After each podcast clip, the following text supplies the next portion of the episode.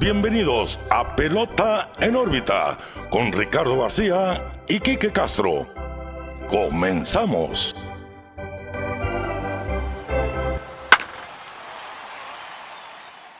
Hola, ¿qué tal amigos? Bienvenidos a un nuevo episodio de Pelota en órbita, el 122 en una edición más del Clásico Mundial. Ya regresamos de aquella fiesta en Phoenix. Ya está el equipo mexicano en semifinales. No me voy a adelantar, ahorita lo platicamos. Primero que nada, estoy muy bien acompañado de mi amigo y su amigo Quique Castro. Quique, ¿qué onda? ¿Cómo estás? Muy feliz. Extremadamente, ultra, super, mega feliz. Eh, el Clásico Mundial eh, es un éxito. Es un éxito. eh, para México es un éxito. Hoy no me puse el jersey, pero pues igual. Traemos eh, la gorra. Traemos la gorra. Sí, adelantando, ¿no? La frasecita. Hoy tocó y va a seguir tocando en un buen rato la gorra de México porque sí, estamos en placer máximo sobre el Clásico Mundial de Béisbol. Hay mucho que platicar antes de empezar. Pelota en órbita, Facebook, Twitter, Instagram, YouTube, TikTok, Spotify, todas las plataformas de audio. Síganos, denle like, denle sus cinco estrellas en Spotify, vean el video. Repito, tocó gorra y va a tocar gorra de México. Estamos en pleno clásico. Hay mucho de qué hablar. Y Ricardo, empecemos con esto. Pues ya escucharon las indicaciones del buen Quique. Cinco estrellitas en Spotify. cinco, cinco, Suscríbanse ya también. En YouTube ya vi que les gustaron los videoblogs que Sí, subimos. Sí. Que, que antes de comenzar con el Como dicen los chavos, me dio FOMO. Me dio FOMO. ¿Qué es eso? Qué gozador. ¿Qué es FOMO? Fear, fear of missing out.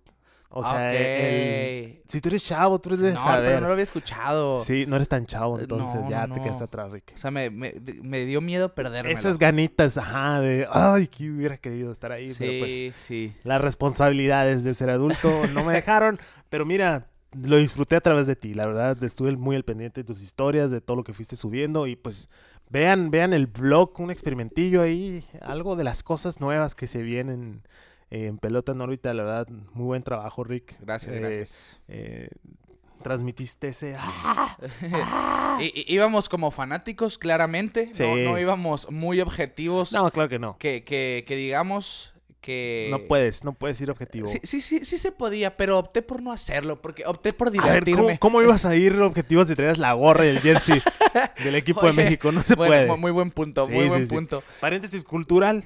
Estamos en este momento viendo Sí. Venezuela, Estados Unidos, Cuartos de final. cuartos de final, quinta baja, hombre en tercera y segunda, José Altuve, 5-2 el marcador, vamos a ver qué pasa, vamos a reaccionar en vivo. Eh, Ricardo, platícame, poquito, porque quiero que pasen a ver el vlog, pero Sí. del 1 al 10, ¿cómo te la pasaste en Phoenix? 11.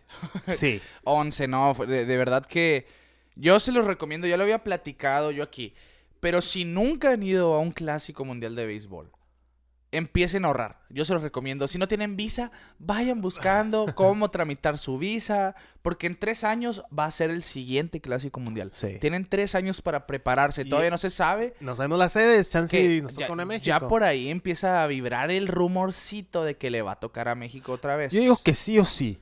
¿Por qué? Y adelantándonos. Y le pegaron pelotazo En la mano. mano. Uy, no. Al tuve. Al tuve. Seriedad un poquito. Mal manager, a ver. Recta de 96 a la mano. 96 a la mano. Bueno, esperemos que estemos que esté bien Astro Boy. Eh, México, adelantándonos un poquito a los temas, el mejor mundial y la mejor participación de México de pe a pa, la verdad. No, no pudimos haber pedido algo mejor. Sale, sale el tuve del juego, al parecer. A ver. Quizá por precaución, ¿no? Por precaución, claro. Sí, sí, sí, al parecer sí le pegó. No. No, esto no es precaución, ¿eh? No, No. no, sí vemos. Dios mío, vamos a adelantarnos un poquito. ¿Cómo la ves a los temas?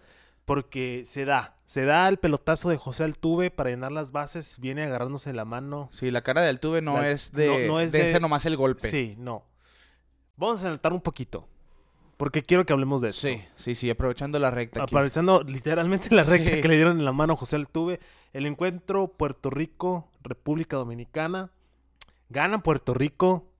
Echamos la mira, la salecita de la buena a nuestros amigos de República Dominicana. Un saludo y una disculpa. Pero se termina el partido, gana, gana Puerto Rico, Sí. festejan y se ve la- el tumulto de jugadores en, en la gloria de una victoria de latino a latino. Y sucede lo peor que podemos haber esperado. Se lesiona eh, Edwin Díaz. Edwin Díaz. El Sugar Díaz. El Sugar Díaz. Festejando festejando. sin temerla ni de verla. No de se- okis, como Sí, decimos. no se ve, no se ve cómo. Realmente cómo no se aprecia, a lo mejor piso mal en uno de esos saltitos que dan en la Sí. bola, en el tumulto, pero se termina rompiendo. Otro Mira, pelotazo. Fue el pitch. Igual pitch. Fue gol- pitch, pero está descontroladísimo sí, Daniel Bard, ¿eh? Daniel Bard. Y de manera peligrosa. Sí, de manera ese peligrosa. descontrol. Sí, sí, sí. A las rodillas ahora. Abusado con Venezuela porque. 5-3. 5-3. Hay juego, hay juego, En- eh, Ricardo. En dos picheos, ¿eh? Se lesiona Edwin Díaz. Eh, no puede salir ni caminando, ni lo pueden cargar. Sí.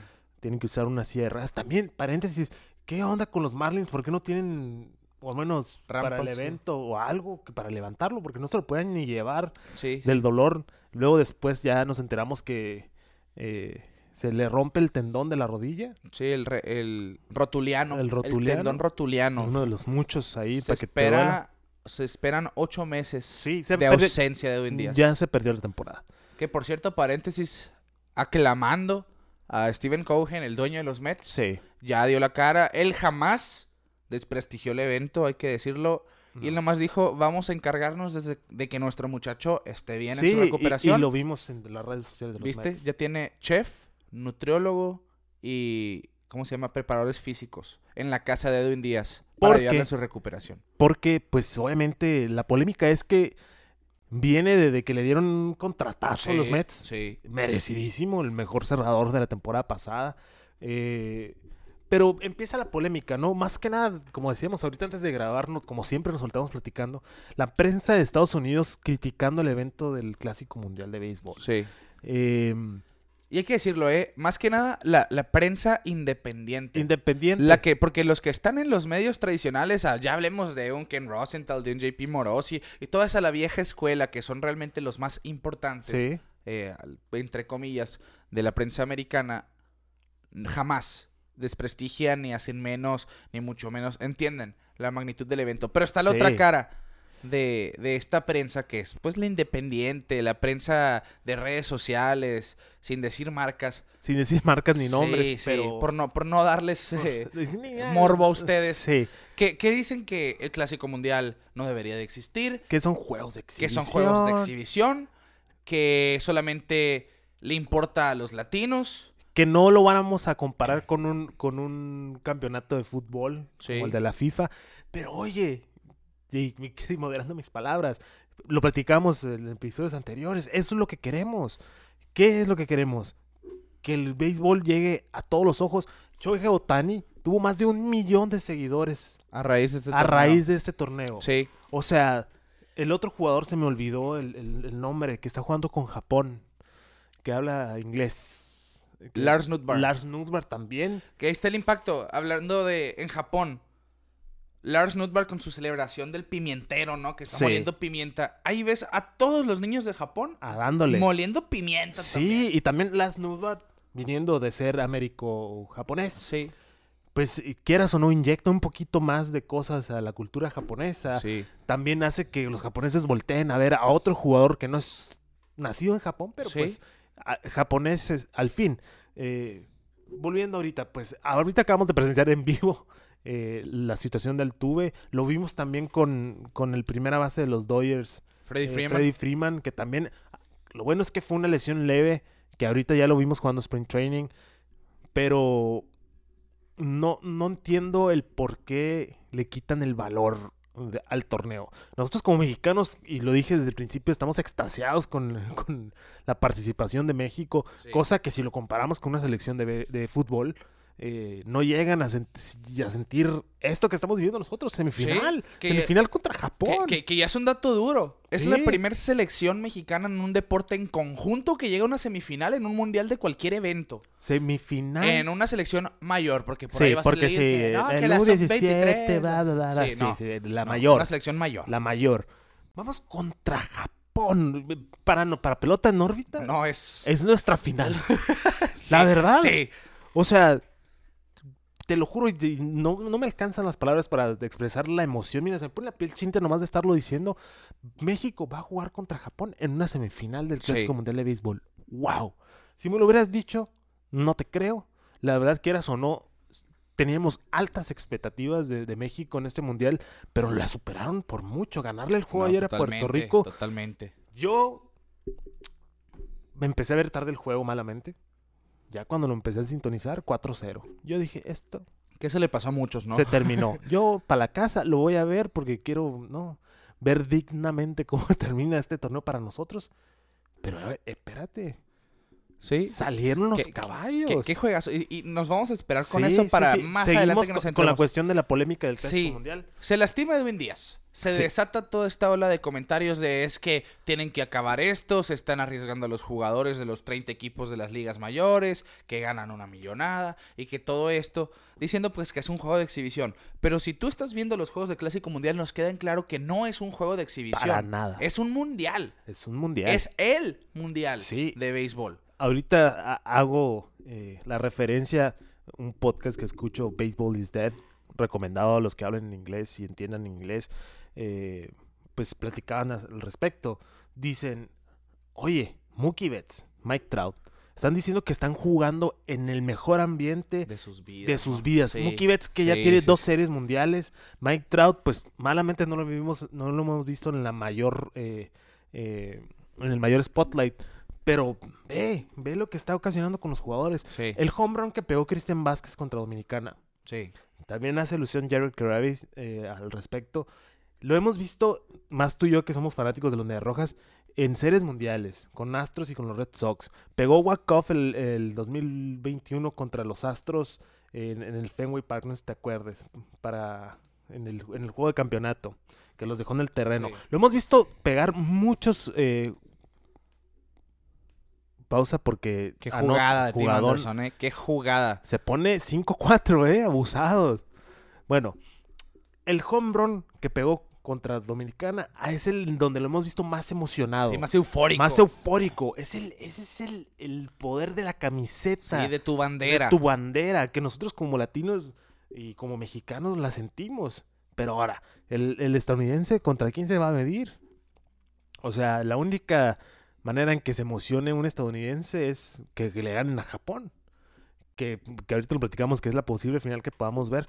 Pero todo Latinoamérica es, hey, yo mexicano te gané Puerto Rico, ¿qué Sí, onda? sí, o yo sí. Puerto Rico te gané Dominicana, La, ¿qué la- onda? la rivalidad, obviamente, eh, dentro del deporte Sí, de los latinos está a otro nivel. Y Otro ahorita me decías, ya estamos acostumbrados nosotros aquí porque tenemos la Serie del Caribe, Sí. que están los torneos panamericanos, hay un chorro de ligas y torneos donde nos vemos bandera con bandera. Por eso nosotros ya lo sabemos. sí. Y, y de hecho, los estadounidenses también tienen sus, sus apariciones en mundiales sub, me explico, Sí. no, no de selecciones mayores precisamente, por lo que ya deberían saber la gran mayoría lo que es representar a su bandera, que de Sí. hecho lo saben, los que no lo saben es la prensa, vuelvo La a eso, que no sé quién fue, no sé si fue Marcus Stroman, que muy probablemente sí fue porque él se tira por todos, da la cara, eh, diciéndole, bueno, es que para ustedes que cubren esto detrás de un escritorio, eso es, Sí. un juego de exhibición. Pero ustedes, deportistas que nos escuchan o simplemente fanáticos, sabrán que nada nos emociona más que apoyar a nuestros propios países. Sí, Y mira que Stroman, que ya ha jugado con dos selecciones, que lo voy a decir, me cayó la boca. Sí. Estuvo increíble. Sí, sí, sí. ¿Perdió? Sí. Y ya dijo, nos vemos en el 2026 con Puerto Rico, ¿eh? Excelente. Me parece bien. Me cayó la boca, lo voy a decir. Eh, pero este es, es el mejor evento. Y más este año. Mira, Salvador Pérez. El MVP El del MVP. grupo D. Lo empata y posiblemente hasta se va para arriba Venezuela, Sí, ¿eh? y así va a ser, ¿eh? Así va a ser. Uy, uy, uy, uy, uy, uy. 5 a 5. Si se, quedó sin- tercera a Rea- a Sí, Raes. está bien. Hay 5 un out. 5. 5 a 5. ¿Qué torneo está teniendo Salvador No, Pérez, ¿qué eh? torneo estamos viviendo? No, de verdad no, que- No, no, no puede ser el... Y eso, y eso es la emoción que teníamos al principio y ahorita hasta me estoy tratando de hablar de lo emocionado que estoy. Ve la emoción de, de Salvador Pérez. Eso no es de un juego de exhibición. No. Eso es de alguien que quiere que Venezuela llegue a lo más Que alto de este torneo. Venezuela. Sí, no, no, no los reales de Kansas City, no. mi organización de grandes ligas, mi país. Mi país. Y, Por y- eso. y siento que los ejecutivos de grandes ligas lo comprenden. Por algo nació el torneo. Por algo nació, por algo Ya- estamos viendo las caras que estamos viendo. Estados Unidos necesita levantar el pie y, y inyectarle más, porque es la potencia más dura en el béisbol. La verdad, a cuestión de este tipo de cosas, Japón te mandó su mejor equipo, por eso va invicto. Sí. Estados Unidos apenas está ganando, ahorita ya se le empató. Estados Unidos podría ganar el torneo así, mira, sin meter las manos. Porque estamos, por ahí vi un meme que decía, "En la selección de Estados Unidos armó la fórmula de los Angels, un trabuco ofensivo, Sí. pero basura en el picheo. Es que ningún pitcher levantó la mano. y no, y no es basura como tal, porque a lo mejor si tú mandabas a Nick Martínez a otra selección ibas el caballo de esa rotación. Sí. Pero, volvemos a lo que platicamos la semana pasada. Imagínate que hubieran sido Zach Gallen, Corbin Burns, a lo mejor Justin Verlander. Elevado de sacrificio. Y ahora sí, 6-5 Venezuela. Se va arriba Venezuela. Dios mío, y qué bueno que lo, que lo estamos viviendo en vivo, porque es, es, Oye. es la conversación que estamos Sí, teniendo. sí, sí. O sea, Ve eso, ve esas celebraciones. Ni- No lo puedo eh, creer. Ni en playoff de Grandes No, Ligas lo ves. espera, imagínate, ve cómo está perreando el, el fly de sacrificio, Sí. Ronald Acuña, pues, o sea, es increíble, es increíble que no vean eso las personas que están criticando el Clásico Mundial. Sí, los, los anti-WBC. Obviamente, no queremos, no queremos ver lastimados, pero igual pudo haber pasado en, un- en juego de sprint, training. ¿Cuántas lesiones no se ven en sprint training? Incluso, En entrenamientos. ¿cómo se llama? Se me fue el nombre del otro jugador de los Mets que se lastimó el día Brandon siguiente. Nimo. Brandon Nimo se lastimó en un juego de sprint training. Y curiosamente él diciendo, yo no voy con Italia porque me voy a preparar para esta siguiente temporada. Y se lastimó en sprint training al final. Obviamente, también lo voy a decir. El nivel en el que están jugando no es un nivel de sprint training. Sí, aquí sí lo dan el todo. E- e- sea- ese es uno de los únicos puntos que le acepto Sí. a los, vamos a decir, los separatistas del Clásico Claro, Mundial. claro, claro, claro. Pero también, eh, porque un, un saludo a mi amigo el Rolando, eh, parte del clan de los Valenzuela, decía, oye, pues si, si no pueden, pues que lo hagan en invierno, pero pues también en invierno hay jugadores que ya están cansados, que no, que no, Sí, no los pitchers necesitan descansar. Y mira, oye, Anderson ahí pivoteando la pelota. Yo creo que es un buen momento para hacerlo.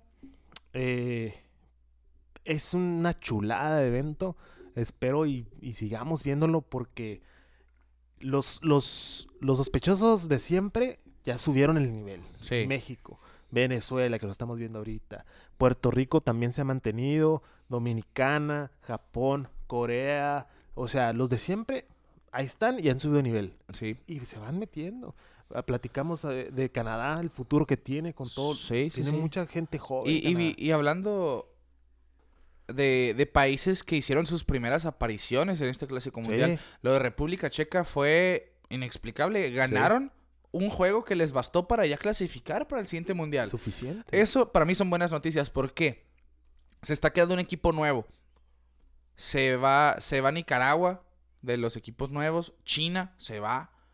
Y bueno, eh, al final, como República Checa se queda para, al- en tres años, quizás vamos a estar hablando de otro equipo que hace su debut en Clásico Mundial. Sí. Es a lo que voy, de alguien que gane esa ronda de clasificatorios porque el equipo de República Checa hizo lo suyo para mantenerse con vida suficiente para estar de regreso en tres años. Pero sin duda, sin duda es un evento que vale la pena Sí. cada centavo, cada minuto invertido, hacer los viajes si los tienen que hacer para grandes ligas es una inversión que sí, hay sacrificio a lo mejor en cuestión de jugadores, porque sí, sí existe un riesgo. Sí. Pero es el mismo riesgo que existe en el Spring Training o en cualquier entrenamiento cuando tienen que hacer las cosas de forma explosiva, lo que tú quieras. Incluso hemos visto jugadores que se lesionan estando en su casa. sí, pues. que es el colmo, pues. que- a mencionar más de, de, de chiste y de guasa. Sammy Sosa se lesionó una vez estornudando en el Sí. O sea, la lesión puede pasar en cualquier momento. Sí, está ese bicho de las Obvia- lesiones. obviamente, no, no se me viene un nombre a la, a la mente, pero un jugador de cristal, obviamente no lo vas a poner, no lo vas a exponer. Sí, no, que por eso, por cierto, sí, sí grandes ligas, puede, los equipos se pueden proteger de cierta manera. Claro. Ok, este jugador pasó cierto tiempo en la lista de lesionados, no lo voy a arriesgar. Eh, el caso de Urias, de, de Eh, Ramón. Sí, de Ramón, o el caso de Andrés Muñoz, O el caso de- de Ozzy Alvis. que- Así de fácil, así de fácil. Eh, Freddy Freeman se le, es- tuvo un tironcito, Sí, ya. lo ah, sacas del que te juego vaya muy bien. y ya no volvió a jugar. Y ahorita hoy lo vimos ya tomando turnos con Sí. los Dodgers. Sí. O sea, se pueden tomar precaución. Lo de Vladimir Guerrero. ¿Sí? Vladimir Guerrero Jr. tuvo una lesión mínima, una molestia en la rodilla. A los días ya estaba jugando otra vez Sí, sprint training, pero eso les bastó para decirle, ¿sabes qué? No vas. Y O él dijo, mismo "Bueno, decir, Nos "¿Sabes vemos qué? en cuartos de final. Sí, no voy y ya, y punto. O sea, y está bien, está bien, eh, pero la verdad, Eh, el clásico lo he disfrutado como no tienes idea. No, no, es Eh, que es- en serio yo yo he ido a cuatro juegos de Clásico Mundial en mi vida y yo yo creo que los cuatro están en el top 5 de los que he ido. En Así, general. En general. Sí. En general, sí, sí, porque, porque sin duda es un ambiente único. Pues los latinos en general, pero los mexicanos específicamente, llevan la fiesta donde vayan. Sí. Realmente, pues ahora platicando de este 2023, platicando de, de mi experiencia ya. Desde que entramos para el juego contra Colombia ya había fiesta, era el 90% mexicanos, quiero pensar, eran como 23 mil personas o 28 mil, si no me equivoco, los Sí. asistentes. Eh, y el juego estuvo de toma y daca, fue un, un juegazo ese de, de México-Colombia, al final pues se pierde tras Se la pierde- del, del Huicho Urias, pero... Se pierde, pero se pierde bien. Sí, sí, sí, se peleó en extra innings. He, he dicho todo el- desde, desde que perdieron, ni al caso de haber perdido contra Colombia porque ve los juegos que hemos tenido después. Eh, pero sí, se perdió bien y, ¿Y, cuántas es veces, béisbol, ¿Y pues. cuántas veces lo hemos platicado aquí? Colombia bien, venía a complicar y es lo que hizo hasta el, es hasta el último de Estados su Unidos torneo. le sudó. Sí, A Estados Unidos le sudó, la verdad. sí, totalmente. y vi- vimos a Alfaro, que ahorita nos estamos reconociendo porque firmó con los Red Sox. Excelente. Reinaldo Rodríguez. Reinaldo Rodríguez. Y No, no, no, la verdad. Excelente No, actuación fue- de Colombia. y- Fue un, un equipo que para mi punto de vista no merecía relegar porque ellos sí iban a tener que jugar su puesto de clasificación para el Sí. siguiente mundial, pero pues para eso están los criterios de desempate que les gusten o no les guste ya están estipulados. Ahora, hablando ya, ya que estamos hablando de la experiencia Chase Field, la experiencia ya Grupo C, Sí, C, sí, grupo C. Gran Bretaña. Gran, Bre- Gran Bretaña. Bretaña. ¿Quién hizo esos uniformes? Qué feos, ¿no? Se pasaron de lanza. Eh, de- es que están sencillos de más. No, deja tú, o sea, Muy. La ejecución se le muy- cayó, Sí, se le sí, cayó, sí. se La le T. cayó la T a un jugador. The Great, la T The se, le, Great des- se le Britain. desprendió. Se le desprendió. Y, o sea, estábamos también muy, muy escépticos de los uniformes de México. Eh, dijimos que se veía feo el rojo, pero ahora mira que el rojo es nuestro favorito. Ese rojo sangre mexicano.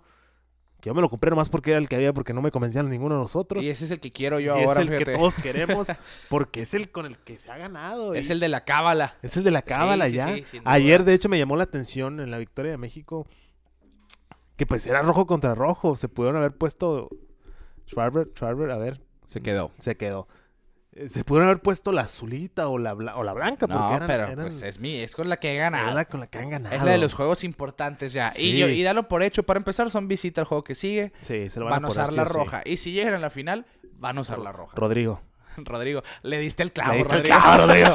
O sea, no me Sí. pusiste la verde, pero todo bien. No, pero todo bien. Todo, todo bien, todo bien con la, con la roja. No, Sí, la- la verdad. y, y luce, luce bastante. No, no, sí. Mira que la gente ha clamado los uniformes de México con justa razón. Sí. Y, y con los juegos que han dado, pues más van a lucir, ¿no? Y bueno, hablando de este clásico mundial, la primera ronda ya dejó un récord de asistencia. Lo habíamos platicado desde antes del mundial que se esperaba romper marcas. Sí. Pues en, este, en esta primera ronda, el clásico mundial de béisbol atrajo a mil, no a mil, a un millón diez mil novecientos noventa y nueve fanáticos. Ese es el doble del récord anterior. O sea, 510 mil 56 fanáticos en el 2017. Dobló la marca En la primera ronda. solo en la primera ronda, En que obviamente es la más ronda. importante porque es la que más juegos tiene. Sí. Así que, hablando de este millón diez mil novecientos noventa y nueve, se traduce en 40 juegos a 25.274 por juego. Muchos estadios de grandes ligas quisieran tener eso por juego. Sí. Porque son contados los que superan esa marca. Sí, es que, y obviamente mm, la mayoría de ser de, de, de los asiáticos, pero ¿viviste tú el, el, el sold out? Sí, que El sold out de, de Estados Unidos, México. pues es que Tokio en los Juegos de Japón estuvo metiendo más de 40.000 personas por juego. Sí. Miami estuvo promediando 29.850 en sus 10 juegos. Los Juegos de Dominicana estuvieron todos pasando los 38.000 asistentes. El juego de México y Estados Unidos dejó el récord de asistencia para un juego de primera ronda del Clásico Mundial con 47.534. 47 mil personas. Y como dirían aquí, estaba hasta las manitas. Sí. El estadio Fomo, fomo, de, fomo me da. de los Diamondbacks. Fíjate que... que es una excelente sede, ¿eh? No, es que la, la verdad, no es el estadio más bonito Sí, como tal. eh, está pero- bu- no es el más bonito, pero sí está muy eh, bonito. pero es muy padre. Sí, es a lo que sí, voy. sí, es una buena experiencia como Sí, o sea, no, no es el que tiene la mejor vista como Ajá, tal. Sí, sí, sí. Pero tú te, tú te metes a ese estadio y es, es un... Es una experiencia. Sí, es una atmósfera única, Sí, sí, simplemente. sí. Y yo ya, la verdad, yo ya se lo... Yo entro ahí y automáticamente pienso en Clásico Mundial. Ok. Después del 2013. Sí. Y ahora con el 2023 lo recalco. Yo, si llego a ir a un juego de los Diamondbacks, voy a sentir que no Meh. cumplió mis expectativas. Sí, me, explico. ¿No ha sido uno de los Diamondbacks? No, almu- a algunos. Ah, ok, ok. Sí, sí, sí, pues, pero a partir Pero de ya, ahora. ya traes la vara muy alta. Sí, ya después de, de esas emociones, yo, Sí, yo tuve la oportunidad también. de ir contra Colombia y contra, Estado- y contra Estados Unidos. Pues que no comparas. Para empezar, el ambiente del mexicano en un juego de béisbol es muy diferente Sí. Al ambiente del estadounidense. Más del, del, del... Y mira, Poncha, Poncha ya para salir de la entrada. Valdés. Luis García. Luis García, perdón. Seis, Cinco. Ay, va a estar bueno. 6 a 5 Seis en a la cinco sexta en la baja, sexta Venezuela baja, arriba. eh. Venezuela Qué lío, arriba. se puso padre. Eh, ¿Pero qué estamos diciendo? Ya se me fue. Del Chase Field. El Chase Field. Eh, es que, mira, la experiencia. Es que viviste, de cuenta, un, un, un, un- uno del Pacífico por mil. Sí, Porque pues no solo es, eh, no solo es mexicano, es el mexicano del norte. sí, sí, sí. No, o sea, y perdón, porque yo sé que en Ciudad de México, por ejemplo, el ambiente es- también es buenísimo, pero pues la raza de aquí No, pero, ya pero sí sabe. hay que decirlo, es más fácil para los del norte hacer el viaje también. sí, sí, sí. Porque sí es cierto, había, la mayoría éramos gente de Hermosillo, Sí, claro. mucha gente de Sinaloa, de Culiacán, de Los Mochis, de, De Guasave, Chihuahua. de Chihuahua, Sí. en general. Es- eso fue la mayoría, pero sí llegabas a ver de Unión Laguna, de Torreón, por ejemplo. Igual. Nosotros estamos acostumbrados, pues, al, al- al ambiente del béisbol caribe, nosotros del Sí, sí, sí. Pacífico, naranjeros, tomateros, etc, etc. Y pues es la guasa, la gente pintada de caras, todos, eh, eh, eh, eh. Y es lo que vivimos, Eh, eh, los era- matraqueros. Era increíble, ¿eh? Porque afuera, pues sí veías mucho de Estados Unidos, sí veías mucho mexicano y todo lo que tú quieras. Pero una vez que entrabas al estadio, que empezaban los cánticos de USA, USA, se sofocaban automáticamente por el México. México, México. Que de hecho, vean el blog del Rick, se ve cuando tú estás celebrando y un, un fulano atrás con jersey de, de Estados Unidos con cara de fuck. De ups. de ups de este y sí sí la verdad excelente excelente el ambiente vean el blog yo creo que ya dejemos de hablar de eso para que vean el blog Sí. Eh, vean el blog del Que- Rick Y ya para cerrar ese punto, de, de hablando del blog, verás cómo batallé, que no es queja, pero sí es queja, pero no es queja, contra el equipo de Estados Unidos en el Día de México, Estados Unidos. Porque contra Colombia sí pude hacer algunas preguntas con gente de ahí. eh, pues simplemente, ¿no? Pasearme ahí por el estadio con, con la gente. Y quise hacer lo mismo contra el equipo de Estados Unidos.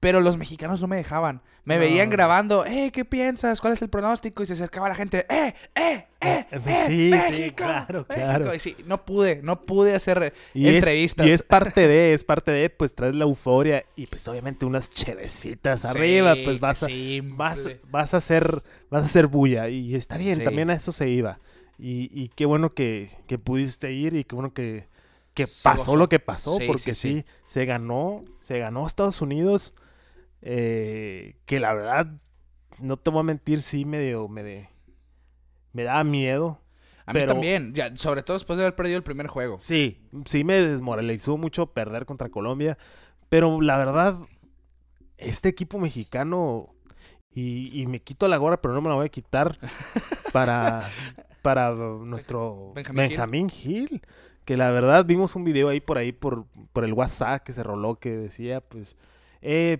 fue después de la victoria contra Estados Unidos, hoy hagan lo que quieran, así en palabras más, palabras menos. Hay que quemar. Hay que escucha. quemar, alguien dice en el fondo, en los dos, porque hoy también se Sí, roló otro. sí, sí. A alguien le gusta mucho la quemadera por ahí. Eh, totalmente legal en Estados Unidos, no hay problema. Pero sí, o sea, ese, ese de, hey, se ganó, disfrútenlo, Mañana ven si se van por un aguachile, descansen y vamos a seguir Sí, dándole. sí. Eh, eso es lo que me gusta ver en los managers, esa humanidad jugador-manager de que, hey, güey, somos un equipo, somos un conjunto y vamos y, a y ya lo habíamos platicado aquí, se criticó mucho. ¿Por qué Benjamín Gil va a ser el manager de la selección mexicana? Si, iba, si en Juegos Olímpicos dieron pena, sin Serie del Caribe no ha podido. Pero es un, aspe- es un mundo 100% diferente. Sí, y si alguien tiene las credenciales, lo dijo Luis Alonso Mendoza en el episodio de La Nación, de nuestros amigos de La Nación. Sí. Si alguien tenía las credenciales, como dijimos aquí, para di- dirigir a México, era Benjamín Gil. ¿Por qué? Pues pentacampeón con Culiacán. Sí, y de, de hecho para eso iba yo también. Con mariachis en verano. Los llevó a la- llevó a playoff, a un equipo al- nuevo. Creo que a la final llegaron, No, ¿no? Pues no recuerdo, pero metió a playoff un equipo nuevo, de expansión. Sí. Esa es una tarea sumamente difícil. Y está en grandes ligas con los angelinos como coach de primera. Sí. Así que él tiene todo. Conoce a los jugadores mexicanos, los americanos, a los nacionalizados y a los por nacionalizar. Sí, es, es una mente de béisbol. Sí, él sabe, él conoce. Y pues lo que decía Luis Alonso Mendoza, esa es la diferencia del 2013. Rick Rantería. Pues, Era te- un- tenía ascendencia mexicana, pero ves a que el roster estaba complementado con mucho jugador de aquí, de la Liga Mexicana Sí. precisamente, y no los conocía. Allá los fue a conocer. Así que empiezas a improvisar en vez de a realizar estrategias. Y Edgar González, no voy a hablar de él. Sí, ya. Se le fue ese fly. en Se le fue. 2013. Eh, ¿Cómo pesa ese juego contra Sí. Italia? Pero bueno, Benjamín Gil nos le ha callado la boca, no nosotros, porque aquí no, nosotros- yo, yo siempre Sí, lo el dijimos, él es el indicado. Sí, para mí es el mejor manager de México. Si hacía mal papel o no, ese era otro punto. Pero Sí. el que tenía el mérito para dirigir a México era Benjamín Gil. Sí. Y a los que no les guste, pues vayan Y a ver y a este lunes al equipo en la semifinal. Y ¿sabes lo que me gusta? Porque el problema es que es muy vocal Benjamín Gil. Sí. Y es muy... Me voy a guardar la palabra, pero que me conoce sabe la palabra que voy a usar. es muy acá. Sí. que, no, yo voy a ganar. Es muy echón. Muy echón. Y lo hizo con Culiacán cuando recién llegó. Y llegó a la final. Y ganó la final. Sí. O sea... Uy, es que las palabras pues tra- traen, traen su, Sí, sí, sí. su mérito. Y ahorita lo estamos viendo. Es el, lo volvemos a Es repetir. un líder. Es, es un líder sin nato duda. y estamos viviendo el mejor mundial. Porque, ojo, puedes tener el mejor talento y lo estamos viendo ahorita con Estados Unidos, que es otro punto que quiero abordar. Ajá. Si no sabes manejar ese equipo, Hasta ahí hay veces, hay veces que el equipo se puede ir en, en, en automático. Sí, Aquí el problema de Estados Unidos, por ejemplo, el picheo no es el mejor, sí, podría ser mejor. Y ahí es cuando Mar de Rosa, pues sale la novateada. sí. eh, que es parte del, del por qué siento que Estados Unidos no lo va a salar, pero Pero está en 50-50 de que avance después sí, del juego de hoy. después del juego de hoy. Eh, batalló contra Colombia, penitas México le ganó, pero pues México, México, mexicanos. Pero pues, es la importancia de también tener un buen manager, Sí, ¿no? sí. Eh, y, y, lo Y vi- teniendo tanto manager de grandes ligas. Sí, para no, sé, no sé por qué Estados Unidos tomó la decisión de... Que, que, si no me equivoco, por ahí díganme, pero no, no recuerdo que Estados Unidos haya tenido un manager actual de un equipo de grandes ligas. Siempre van No. con el, con un manager que fue Ya exjugador. retirado. Sí, un exjugador o un manager retirado. Sí. Oye, sí es cierto. Sí, sí, sí. O sea, no, no, no le quitan como Joe se, Torre, como se empalma con Spring Training, quizá por ahí va la cosa. ¿Quién fue en el... do- eh, ¿qui- ¿Quién ganó?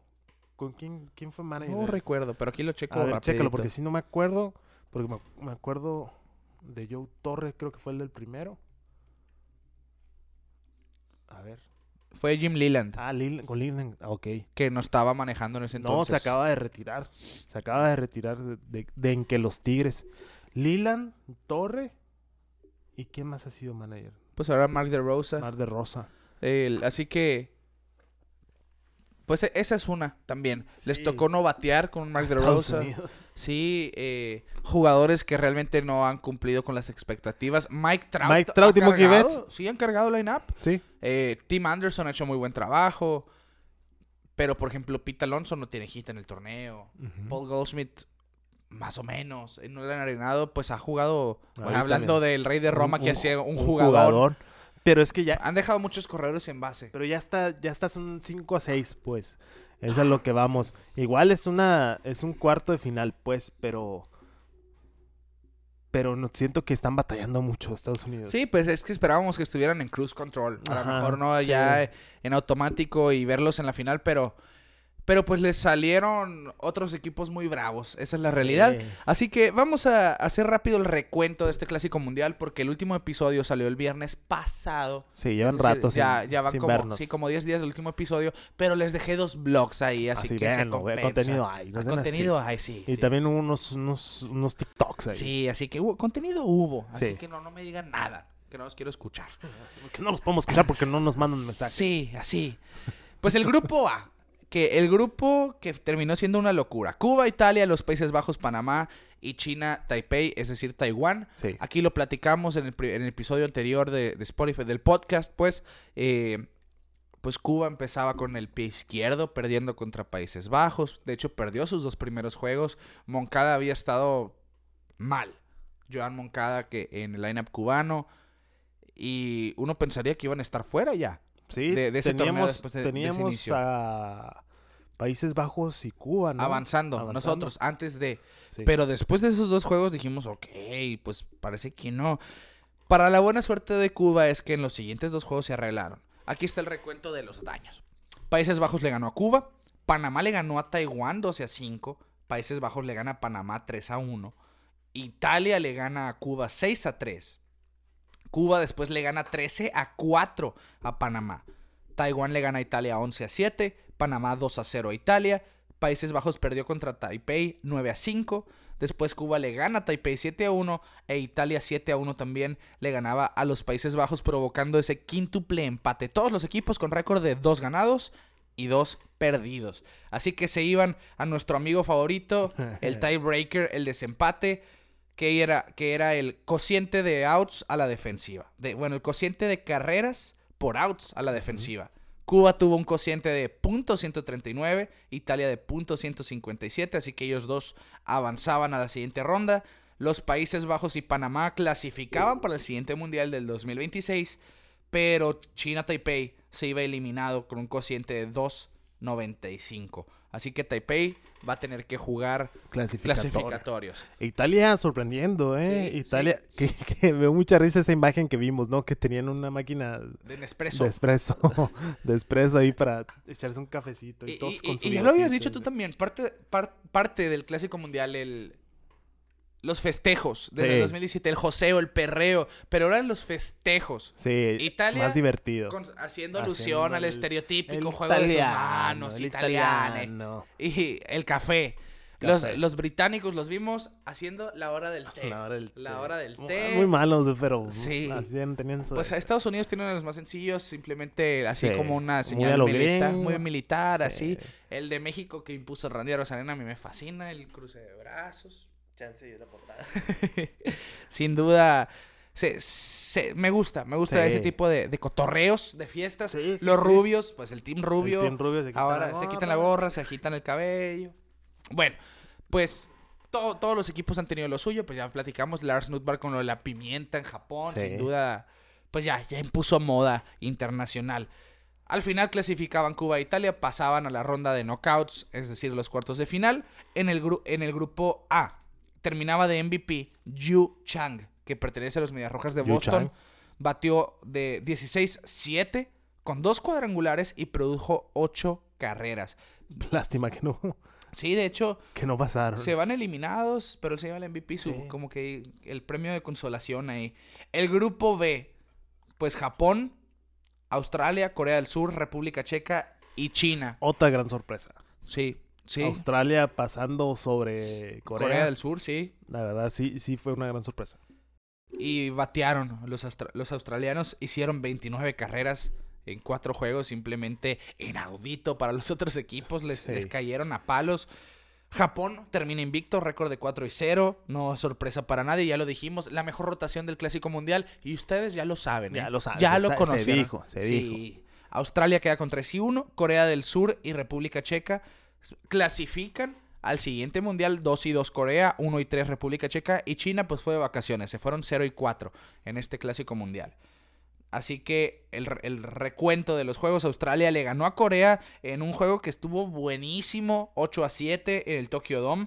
Después Japón le ganó a China. Otani sobre la loma hizo lo que quiso con el madero también. Sí, se fue 4 a 2 con impresionante. doble. después sí, 8 a 1. República Checa le ganó a China 8 a 5. Vimos un equipo con dentistas, con maestros, con encargados del equipo, o sea, con, con profesionistas. Que ojo. Sí, qu- qué bueno, qué bueno que me recuerdas ese punto. Sí, Porque es lo que hablaban también en, en el. En, sobre Gran Bretaña, por ejemplo. Con Great Britain. eh, que dicen, bueno, chance y no tienen la mejor. La mejor actuación. Pero ya es un impulso sí, para que crezca el deporte Claro. en ese país. O exacto. sea, ponle. Ahorita que eran puros improvisados. Ve la primera actuación de los Países Bajos. Sí. O sea, ya tienes, o sea, ya con eso es- ya vueltes a ver, ok, vamos a invertir en hacer Sí. un, un, un- un estadio bien. Pues no, no sé si viste o hablando de Gran Bretaña, Harry Ford, que fue la sensación, este prospecto de los marineros de Seattle. Eh, Sí, que, se- que yo creo que fue... el- Sir Harry Ford, cada que se paraba a batear. Sí, sí, sí. Pues en las escuelas primarias de, de Gran Bretaña, en Inglaterra y todas sus colonias, no sé qué vengan siendo, colonias si no me equivoco, eh, había muchos videos de los niños viendo y los turnos de, de. Harry Ford, por ejemplo, o que entraba alguien con una máscara de Harry Ford y todos lo aclamaban. Pues de esos 30 niños que lo vieron, si tres se hicieron peloteros, ya, fue misión ya cumplida. con eso, sí, claro que sí. Así que esa es la misión principal del Clásico Mundial, globalizar. República Checa, pues sí, muchos jugadores con experiencia de pelota colegial, pero no profesional. Sí. Eso es lo que hay que destacar. Muchos peloteros que se, que, que si bien representan a este país, no se dedican al béisbol de lleno porque no, allá no, le, no les deja la liga, la extraliga Extraliga, de República sí lo Checa. platicamos, de la extraliga. La extraliga. Australia sí tiene un- un- una liga sí, bien, sí ¿no? hay una liga profesional Sí, australiana. es pero pues el australiano casi siempre se va a Asia también. Porque Sí. ahí es donde cobran más Claro. y juegan a mejor nivel también. Bueno, siguiendo, Japón acabó con Corea 13 a 4. Australia le ganó a China 12 a 2. Japón le ganó a República Checa 10 a 2. Ahí vimos a Rocky Sasaki tirar misiles de 102 millas por hora. Punchó a 8 de los 9 outs que sacó. También eh, Otani, creo que también le marcaron una de 102. 102, 103 llegó Sí, a tirar. Sí, sí, sí. Sí. Una Eh, locura. Corea del Sur le ganaba a República Checa 7 a 3, Japón a Australia 7 a 1, Australia 8 a 3 a República Checa y Corea del Sur pues se desquitaba con China 22 a 2. En 5 innings les ganaba este juego, pero bueno, decíamos es el equipo japonés y el australiano los que avanzaron a la ronda número 2, a los cuartos de final. Y el grupo C, el que se jugó en Phoenix, Arizona, sin duda Del que vamos a hablar. Sí, eh, pues hablando de la mayoría de nuestros escuchas son mexicanos. 3 y 1 termina el equipo mexicano. Es la marca que yo esperaba ver, el 3 y 1, El tercio uno. pero como segundo lugar. Ok, De hecho, Benjamín Gil lo dijo, sabíamos que teníamos que ganar tres juegos y queríamos avanzar. claro. Eh, Estados Unidos queda con récord de 3 y 1 también. Fuimos su único descalabro. Canadá se va 2 y 2. Gran Bretaña 1 y 3 y Colombia 1 y 3. Pero Colombia perdió contra Gran Bretaña. Así que ellos terminan en desempate por dominio, Ok. relegando. Por eso se va al... Sí, relegando y tienen que jugar Ah, clasificatorio. pero para el sí regresa. Sí, yo regresa, digo que también regresan. Digo, hay que hacer su tarea. Los pero- bretaños también. Los bretaños. Es un gran break el que le dan, ¿eh? Sí, sí, sí. Porque si, me- si esto hubiera sido por diferencial de carreras, muy probablemente Colombia se quedaba. Pero para algo existe el dominio. Perdieron contra el equipo equivocado. Sí. Ellos decían, le ganamos al equipo equivocado con México. Pues, pues a lo mejor y sí, pero perdieron contra el equipo equivocado. Y por eso se van eliminados de este clásico mundial. El primer juego, 5 a 4, lo ganó Colombia.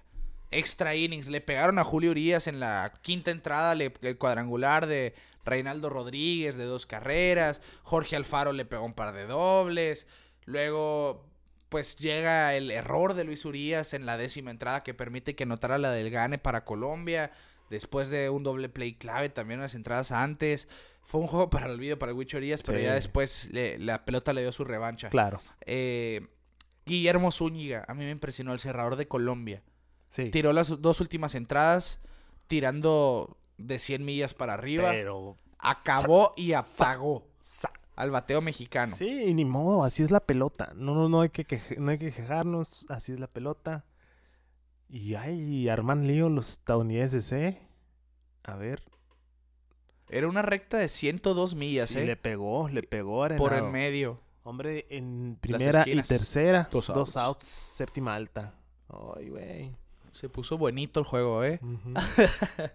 Pues se llevaba el primero Colombia, Estados Unidos ganó su jornada inaugural 6 a 2 contra Gran Bretaña, que al principio estuvo cerrado el juego. Trace Thompson conectó cuadrangular. Sí. Uno de esos festejos también únicos que llega al dugout, le ponen la capa así británica Sí. y una corona y, lo, y le pasan con la, lo coronan pues Sí. con, con la espada en los hombros a, a Trace Thompson. Me- los mexicanos traían un sombrero de mariachi. Sí, eran más de uno, pero Sí. había uno azul y uno rojo, pero sí, parte también así como la el festejo que hace Mookie Betts del que llega y le quita el casco. Ajá. Pues aquí le quitaron el casco y le ponían un sombrero de charro a- al que pegaba jonrón.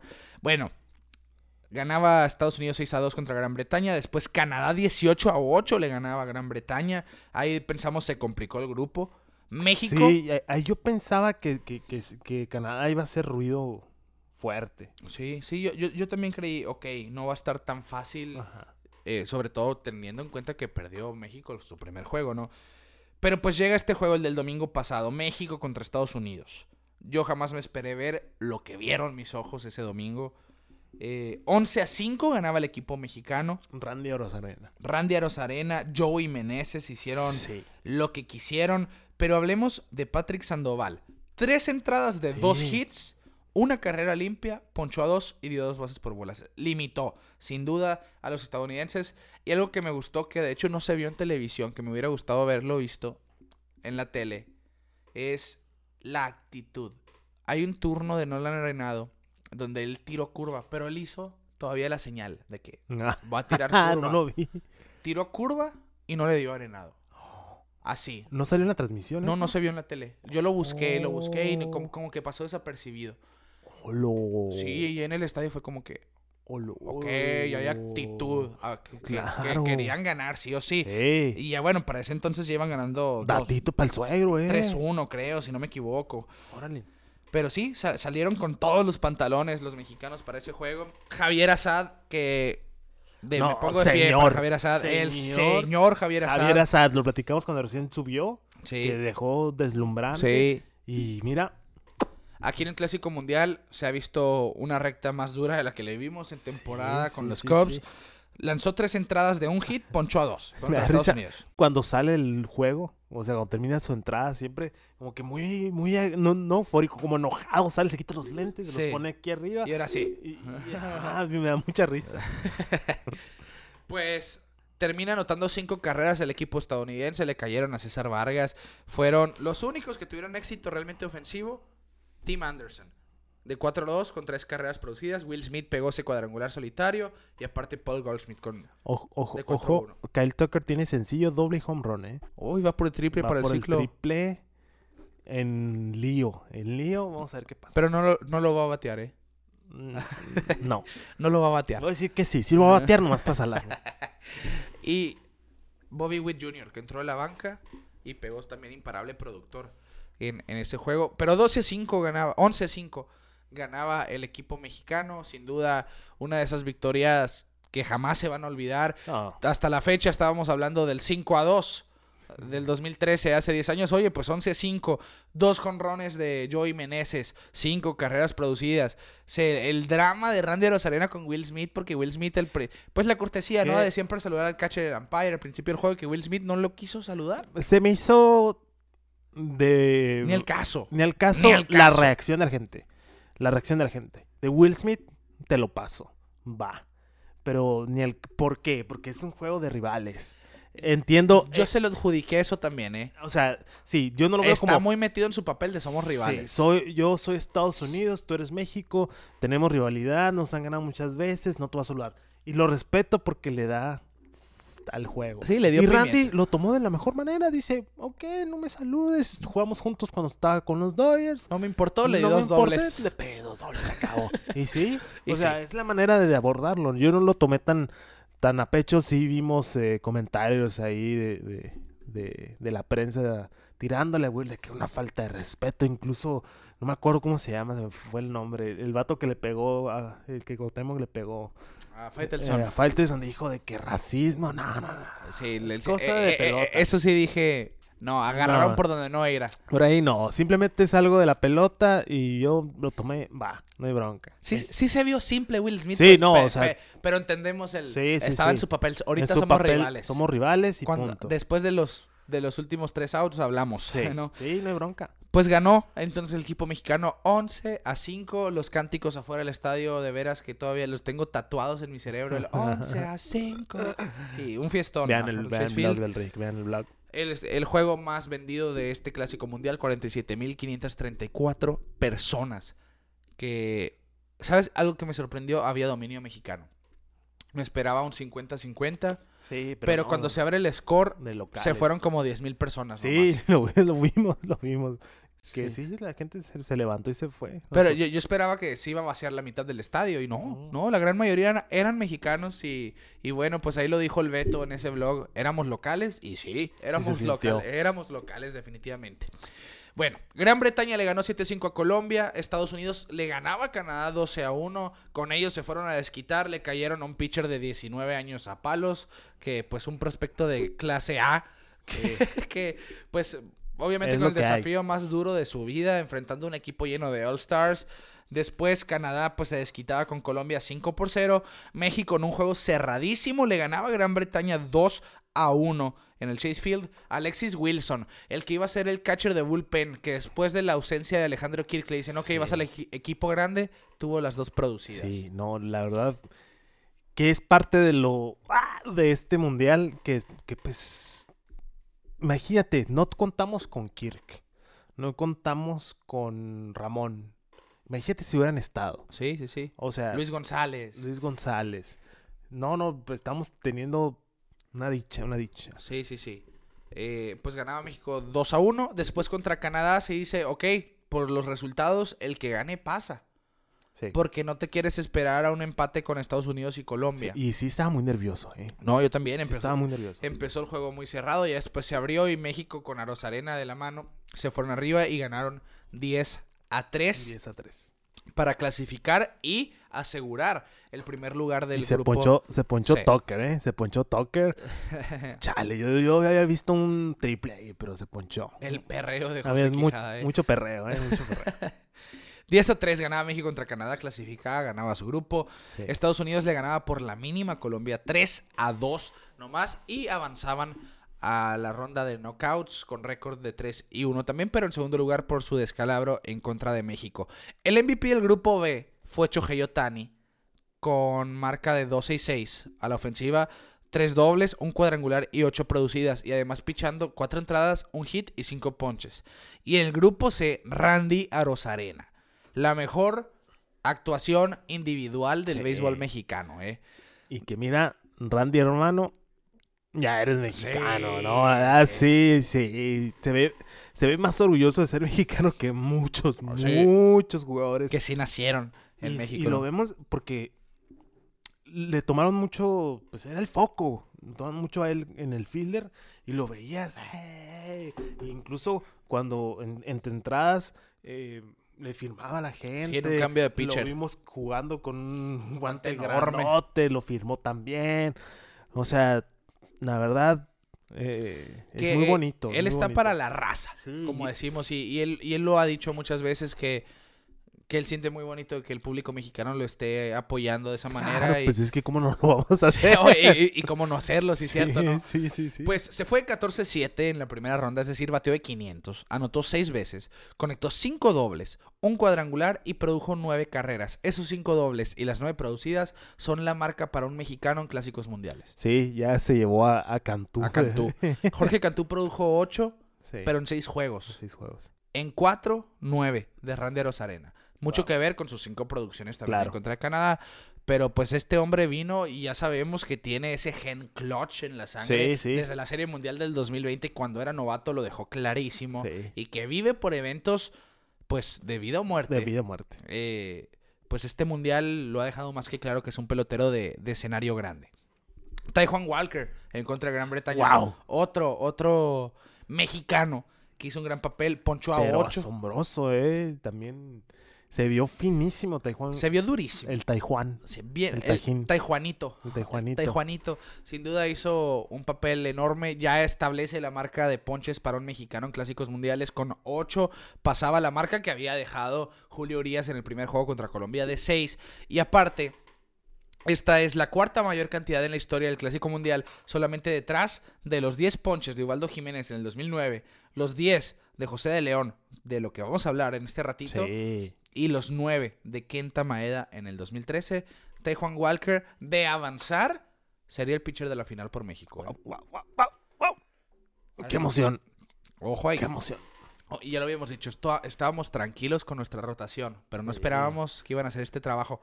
Que Malamente Julio es el que se había visto más. es, a, es a lo que iba. El que menos, bueno, el que no se ha visto bien es el que menos lo esperaríamos. Sí. Y nomás yo creo que pues el juego. Han sido dos innings malos realmente. Sí, sí. Porque las no- tres que hizo Colombia fueron una entrada, las cuatro que hizo Puerto Rico fue en la primera entrada. Sí, sí, sí. pero supo rebotar después. Bueno, nos vamos al grupo D, entonces el grupo de la muerte, donde está la mayor decepción de este clásico mundial, y hay que decirlo.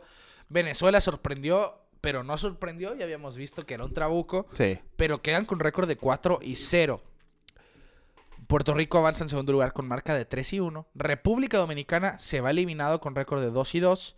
Israel eliminado con récord de 1 y 3. Y Nicaragua a jugar clasificatorios nuevamente. Pobrecito Israel, que y estaban festejando mucho después de esa victoria. Incluso salió en ese, en ese, en esa cuenta que nos gusta tanto de como imágenes antes de la Ah, sí, tragedia. sí, sí. Porque, oh, sí, es nuestro momento. Bye. Sí, bye. Eliminado. Pero ya, ya lo hemos platicado que Israel y Nicaragua iban de vacaciones a este Sí. torneo porque están en el grupo más difícil de, pues, de- del evento. Pero eliminan a Dominicana. Eliminan a República sí. Dominicana, uno de los favoritos para nosotros.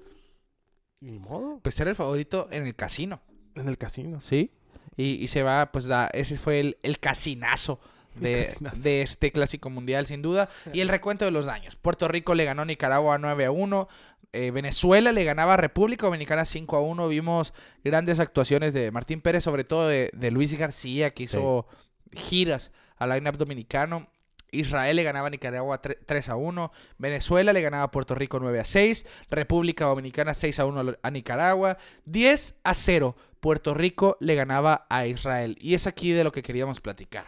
El primer y único juego perfecto en la historia del Clásico Mundial de Béisbol. Combinado. sí, combina. Hay que mencionarlo. Que es como iba a tener que ser Sí. con, con límite de 65 picheos en la primera ronda, pues José de León de Puerto Rico salía contra, contra este equipo de Israel en una misión, ganar el juego. Hay, hay un factor ahí, ¿eh? Que tú y yo ya lo sabemos. Luego ahorita te digo cuál si no lo has captado. Sí, Pero hay un factor ahí del porqué de ese, de ese juego perfecto. Pero hablemos de José de León, rapidito. ¿Qué, qué pasó con él? Las lesiones se lo acabaron porque yo me... Era un prospectazo. Iba de, la mano con eran- Julio Urias. Julio Urias y José de León eran los prospectos 1 y 2 de picheo de los Dodgers. Sí, Pero pues sube, gana su debut. Recuerdo que José León ganó en su debut, después no le fue tan bien a sus siguientes tres salidas, empieza a batallar con lesiones menores, lo cambian de organización, con Tampa Bay le tuvieron que hacer tomillón en el sí, sí, después del 2018 y desde ahí no ha podido estar pues sólido Sí. en las mayores ¿Ahorita con quién está? con Minnesota. Minnesota. Y a ver si se puede ganar un puesto en, en el roster después de este clásico mundial, pues tiene puntos a favor. Porque se vio Sí, sí, venenoso. venenoso. Grosero se vio. Durísimo. Ponchó a 10. O sea, sí, tiré 5.2 entradas perfectas, pero ponché a 10 Sí. en el proceso, que es la marca del clásico mundial, empatando con Ubaldo Jiménez, platicábamos.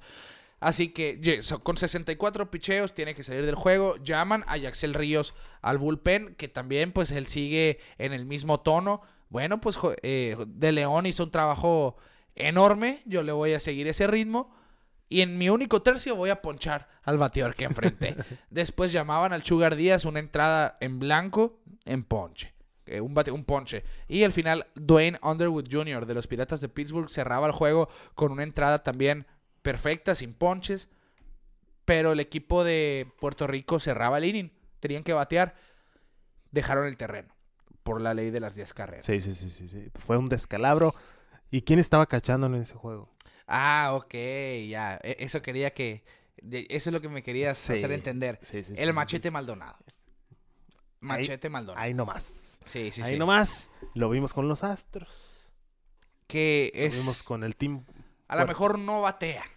Pero mientras sea ese líder Sí, entre sus lanzadores, siempre lo vamos a ver en grandes ligas. siempre. Y de hecho aquí está un dato para pantallar al suegro. Es el catcher de la actualidad que más juegos sin hit ha recibido en los últimos años, porque ya son tres. El 3 de agosto del 2019. Juego sin hit. Se fue. Home run. Home run. Home run. Luis Arraez otra Luis vez. Arraez para la guagua.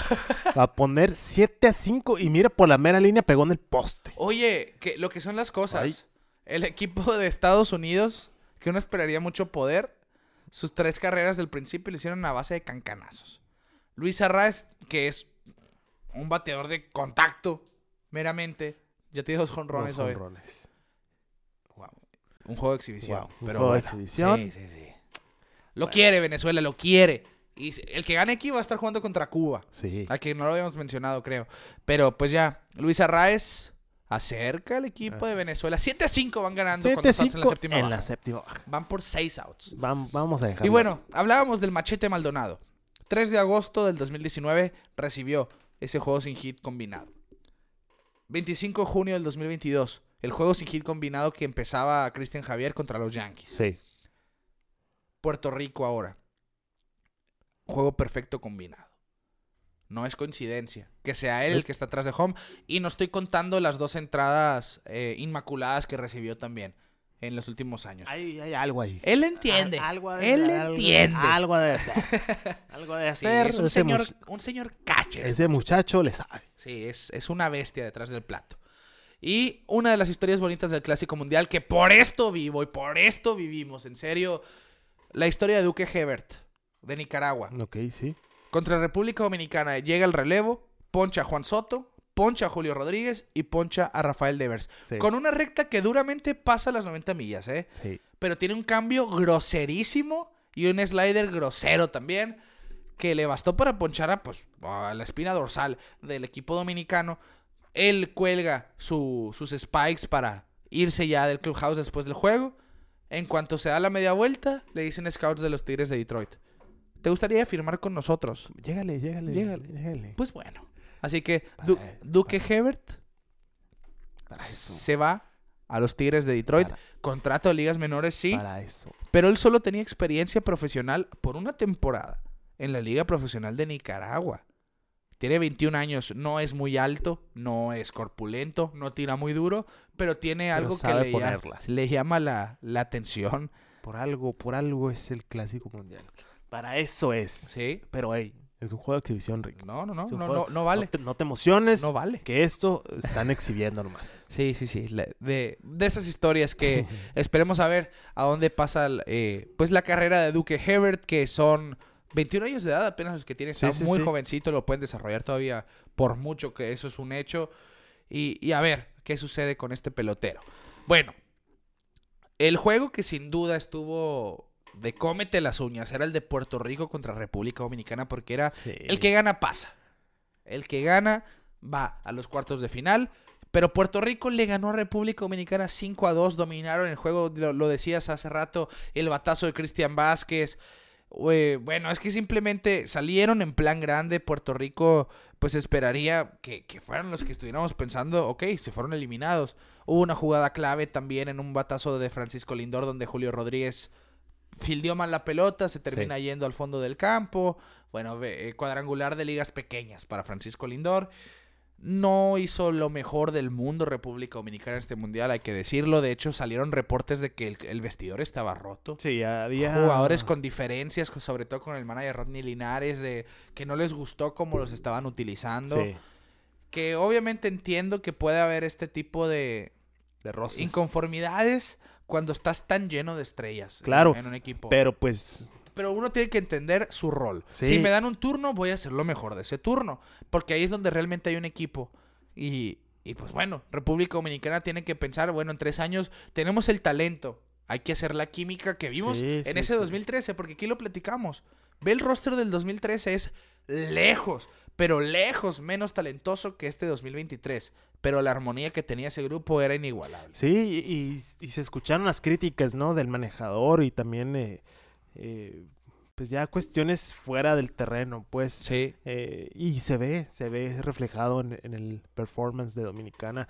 Que obviamente no los vas a blanquear, pero pues por algo perdieron. Porque Sí. Puerto Rico se notaba el... Eh, eh, eh, eh, ¿no? O sea, Sí, la ellos traían fiesta, la fiesta. traían eh, la, la diversión, que está algo que estamos viendo con Venezuela también. Sí. cómo se están divirtiendo, están disfrutando el juego. Eh, y es parte, es vital para la pelota eso, ¿no? Porque Sí, es sí, lo sí. que te genera los buenos momentos y los momentos claves, pues. Eh, y pues, ni modo, se fue un caballón. eh, Puerto Rico, y yo creo que a bendición nuestra, yo creo, ¿no? Sí, Porque- muchos preferían Puerto Rico que Dominicana. Sí, Eso es un hecho. sí, porque pues los eliminan y pasa, pasa, pasa Puerto Rico Sí, y, al cuarto de final. y sin Edwin Díaz, que quieras o no, también cambió su destino. Sí, sí. Muy seguramente hubiera lanzado ayer en, en la entrada crucial, Sí. que ahorita vamos para allá. Y bueno, nos vamos a cuartos de final. Entonces, el grupo D, antes de, se va eliminado República Dominicana. Pues se van eliminados también Israel y Nicaragua, pues tuvo que relegar. Paréntesis cultural, ahí está todavía. Se vio al tuve, ¿no? En, en la festejancia del, del home run. Ahí está en el dagado Ahí está en el dagao. El MVP del grupo D fue Salvador Pérez. Se fue de 10-5 con un home run, 5 producidas y 5 anotadas. Salvador Pérez dijo, ok, Wilson Contreras no va a venir a jugar. Yo me pongo Yo los me- arreos Yo me los pongo. y yo macaneo. Sí. Así que hay ganas en Venezuela. Hay un equipo bastante sólido también y no por nada están donde están en este momento. El 9-0, Alonso, ¿eh? Sí, que ha tenido un torneo del olvido y, y cómo no, si está dejando pasar rectas al Sí, centro. regresas al centro de 96. Sí. Bueno, cuartos de final, Cuba enfrentaba a Australia. Cuba ganaba 4 a 3, una quinta entrada brutal donde anotan tres de esas cuatro carreras. Australia sorprendió, yo no esperaba. Un tremendo papel de Australia. ¿eh? Sí, yo no esperaba ese papel, no esperaba ese juego, sobre todo eh, tan cerrado. Y el resumen, ofensivo. Rickson Wingrove se trajo la primera carrera de Australia en la primera entrada. Uno, en la segunda entrada, 1 a 0, lo ponía en juego. Después, eh, Luis Robert en la tercera lo empataba con un rodado. En la quinta, el veterano de mil batallas, Alfredo de Spaine, con un elevado Alfredo sacrificio, ponía Cuba arriba 2 a 1. Luego, Joel Kisgibert con un sencillo ponía el score 4 a 1. Y en la, en la sexta fue el mismo Rickson Wingrove con un home run de dos carreras, ponía el juego 4 a 3. Aquí uno de esos jugadores que por cierto no va a estar disponible para, para Cuba en el juego de semifinales es del quien ya platicamos, Yariel Rodríguez. Tres Sí. entradas y un tercio, cuatro ponches, una carrera limpia, dos imparables, dio cinco pasaportes, sí, pero mantuvo el juego una carrera. Y Roenis Elías le relevó, permitiendo dos carreras limpias. Y Iván Moinelo, una entrada de dos ponches. Que son el ese monstruo de tres cabezas cubano. Cayó el primer hit de Alonso, perdón. Ahí está, de 10-1. De 10. Ya batea de 100. De 100. Eh, que el equipo cubano ha hecho eso, alternar cuidando la cuenta de picheos de, sus, de sus jugadores para poderlos usar de alguna manera al mismo tiempo, pues en playoff esos brazos importantes les, les ayuda que hubo descanso ahora para ellos, les ayuda también, pues eso mismo, la buena administración de sus lanzadores. Sí, porque es lo que estaba viendo. El ganador del juego de ahorita, Estados Unidos-Venezuela. es mañana. Es mañana. Sí, no hay descanso para No ellos. descanso. Wow. No, que no querías, bueno, el caso de Estados Unidos, ellos no querían eh, pasar como segundo lugar. Sí. Pues porque- ni modo. Sí, ni modo. Ni modo, o sea. Ni modo. Bueno, el equipo de Japón se medía contra Italia, también en cuartos de final. A sorpresa de nadie, Japón hizo lo que quiso con los italianos. Ganaron 9 a 3. Shohei Otani volvió a lanzar una joya sobre el montículo. Ya ganó sus dos primeros juegos. Sí. No, no creo, no, es más, no va a estar disponible para el juego de final, ya era de esperarse. Pero a- al final, ya en sus, dos, en sus dos aperturas, ganó las dos. Ahora lanzó cuatro entradas y dos tercios de cuatro hits, dos carreras, ponchó a cinco con una base por bola. Mientras que la Sorsa por el equipo italiano se llevó el descalabro, pues le cayeron en la tercera palos con cuatro anotaciones. Eh, no ponchó a nadie, le pegaron dos hits. Y hablemos, pues el equipo de Japón, que va invicto, ha ganado Te dijo. cinco juegos. Es el mejor staff de picheo, no nomás de abridores. Se dijo. tienen un eh, equipo ofensivo sumamente peligroso se vino diciendo. y que ya siendo dominicana y con Estados Unidos con un pie afuera, No. es el claro favorito. Mi México, mi México es el favorito, Rick. Pero, claro, claro. No, hay que sacarnos la cabeza. Sí, sí, no, es lo que es. Es lo que es. Eh, Me- eh, México llegó para enfrentarse al equipo más difícil del Sí. Clásico Mundial. y la verdad, pase lo que pase, voy a disfrutar ese juego. Como no. No. tienes idea. Te lo juro que en mi cabeza, y lo vuelvo a repetir, y lo he dicho desde que ganó eh, México-Puerto Rico, en mi cabeza, en ningún multi- multiuniverso pensé que México se iba a enfrentar an- ante Japón en la semifinal del Clásico Mundial. No, es que nadie, La verdad. nadie, jamás lo, y- lo esperábamos ver. Y, y voy a disfrutar ese lunes. Ni me hablen. Ni me No hablen. estoy, porque no estoy. de 4 de la mañana a 4 de la tarde voy a estar muy ansioso. Y a las 4 voy a estar viendo el juego. Y a ver qué pasa. Pero no estoy para nadie. Porque sí, eh, vamos a ver a Otani contra México. ¿Sí? No, la verdad, Bateando, ¿no? Pero es que usted es de show, show, el sí, show. de show, show, el show. Por algo está este, aparte porque nuestro amigo. Gerardo Valenzuela nos regaló. por algo tenemos a Otani aquí y es el único que está aquí. Pudiéramos tener más. Por algo está aquí el señor. Sí. Es Se cuece aparte. sí, sí, sí. Para nosotros es el mejor jugador y es el que más disfrutamos eh, como, como fanáticos, Ricardo sí, y yo. sí. Somos muy fanáticos de Otani y lo vamos a ver contra México. Paréntesis cultural de nuevo, se llenaron las bases. Sin out. Sin out, octava alta. Qué Eh, problemón, ¿eh? qué Para problemón. Venezuela. Eh, le dieron un pelotazo a Ah. Ramuto. ¿Quién viene? Buena pregunta. ¿Quién viene? Y ahí se vieron las caras, ¿eh? Se está haciendo... Se está cociendo algo ahí. Y nunca, en una situación así, obviamente no es intencional.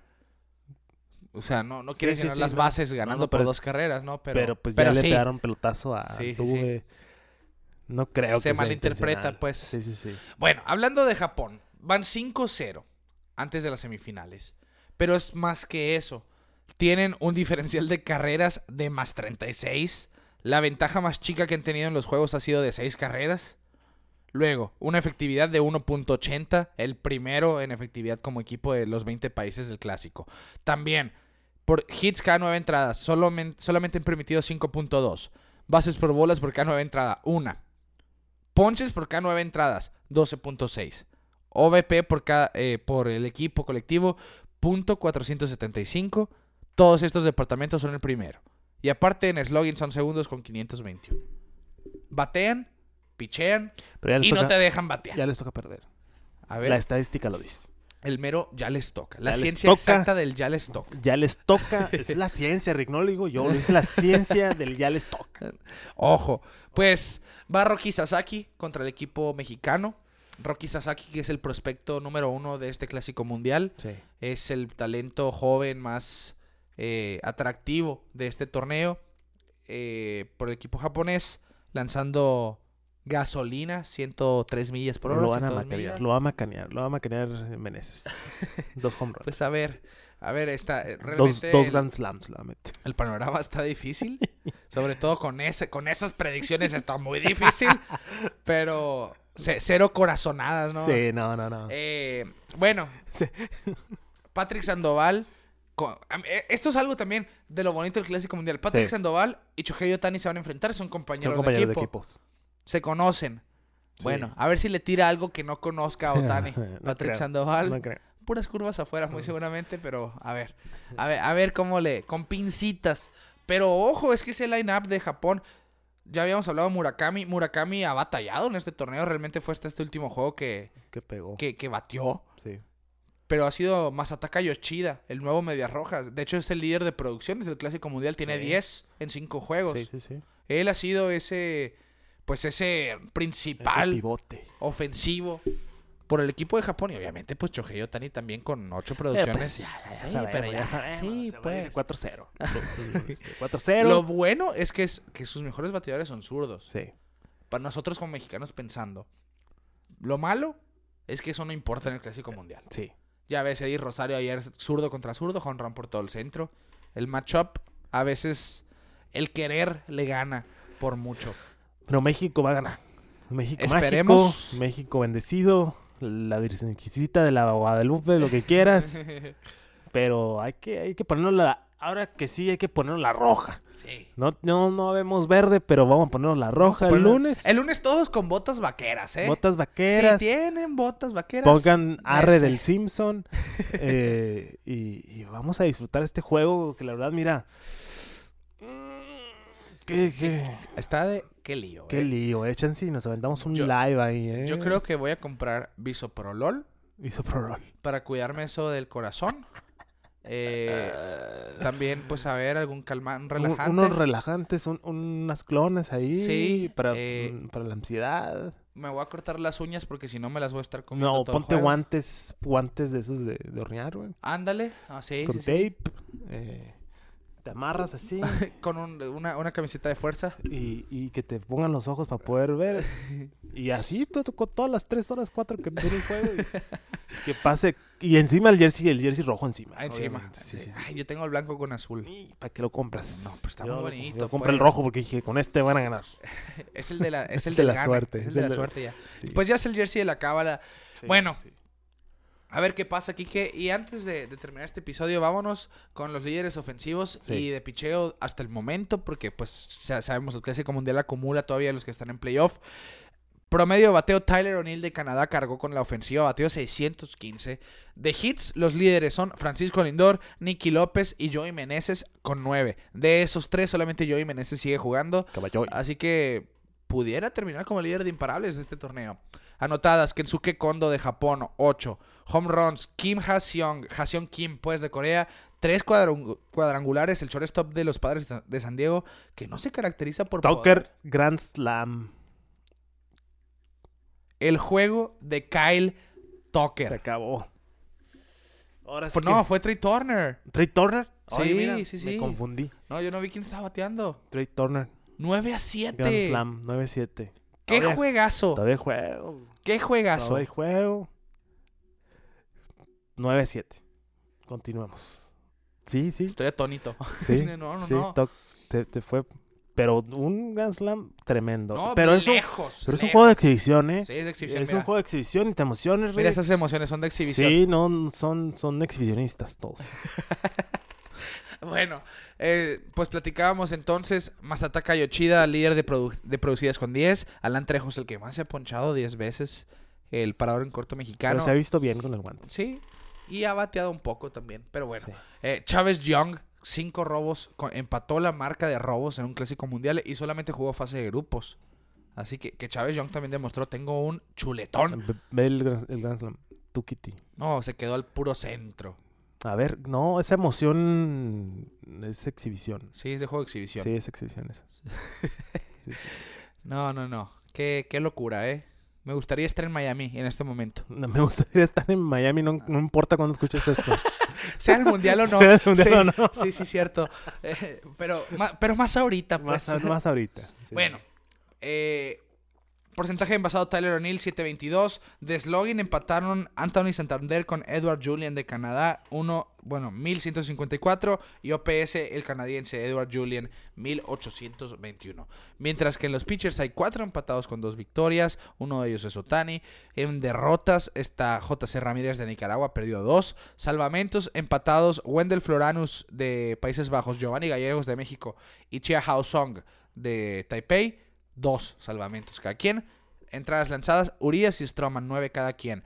Hits permitidos hay siete, empatados con ocho. Carreras permitidas, Julio Urias empatado con Chiang Wang de China. Y Mike Bolsenbreck de Países Bajos con siete cada quien. Y hay 10 pitchers con efectividad de cero. Nos vamos a esperar a que termine el torneo Sí. para ver quién tira más entradas.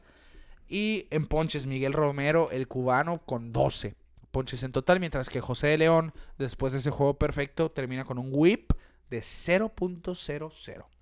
Esos son los líderes hasta el momento. Vamos a ver, se van a actualizar seguramente terminando este juego de Sí, Venezuela y ya Estados nos- Unidos. Nos vamos a ver el próximo, el próximo episodio, pues ya va a ser el resumen final Sí, de esta saga que ¿cuánto tiempo llevamos haciendo? Ya es el los clásicos, es el sexto o séptimo sexto, episodio. sí, para que vean lo que nos gusta, el clásico mundial, pero es de exhibición. Así Sí. que nos emocionen. Y wow, pues Pues A ver, ¿qué pasa? Quedan dos innings. pase. Nosotros vamos a terminar este. Sí, porque nos vamos a... Si no nos quedamos narrando todo el- lo que Sí, queda sí, sí. este, de y este le quiero subir a la tele para que no me lo tire YouTube ni Spotify. Aparte, Sí. por derechos, muy importante. Pero bueno, vamos a llegar al final de este episodio. Gracias a todos por seguirnos en esta travesía del Clásico Mundial de Béisbol. Los invitamos a que nos sigan en redes sociales como Pelota en órbita en todos lados. Instagram, Twitter, Facebook, YouTube. Suscríbanse a nuestro canal. Otra vez, vean los vlogs. Les van a gustar esos Están padres, ¿eh? Están bien padres. Sí, los, ya los vi, ya los visualicé. Están chidos. Eh, gracias a todos los que nos han seguido, los nuevos suscriptores. Leonardo GE, Jorge Aguirre, Mauteve, Arturo, Javier Ortiz, Armando. Son muchos que realmente llegaron ahora con el Clásico Mundial. Muy bien, muchas gracias. Quédense, quédense. Esperemos, pues bienvenidos. Que, que les guste lo que están viendo, lo que están Compartan, escuchando. compartan. Interactúen con nosotros en las redes sociales, ya lo saben. Suscríbanse a nuestro canal de YouTube, denle campanita, denle like a los videos, comenten con nosotros. En Spotify, las cinco estrellitas. Si nos estás escuchando en este momento, ve y dale cinco estrellitas. Síguenos ahí también. Interactúa con nosotros en todas nuestras redes sociales. A nombre de Quique Castro, un servidor Ricardo García, nosotros les decimos que el Clásico Mundial ya está en su recta final y nosotros nos vemos fuera de órbita.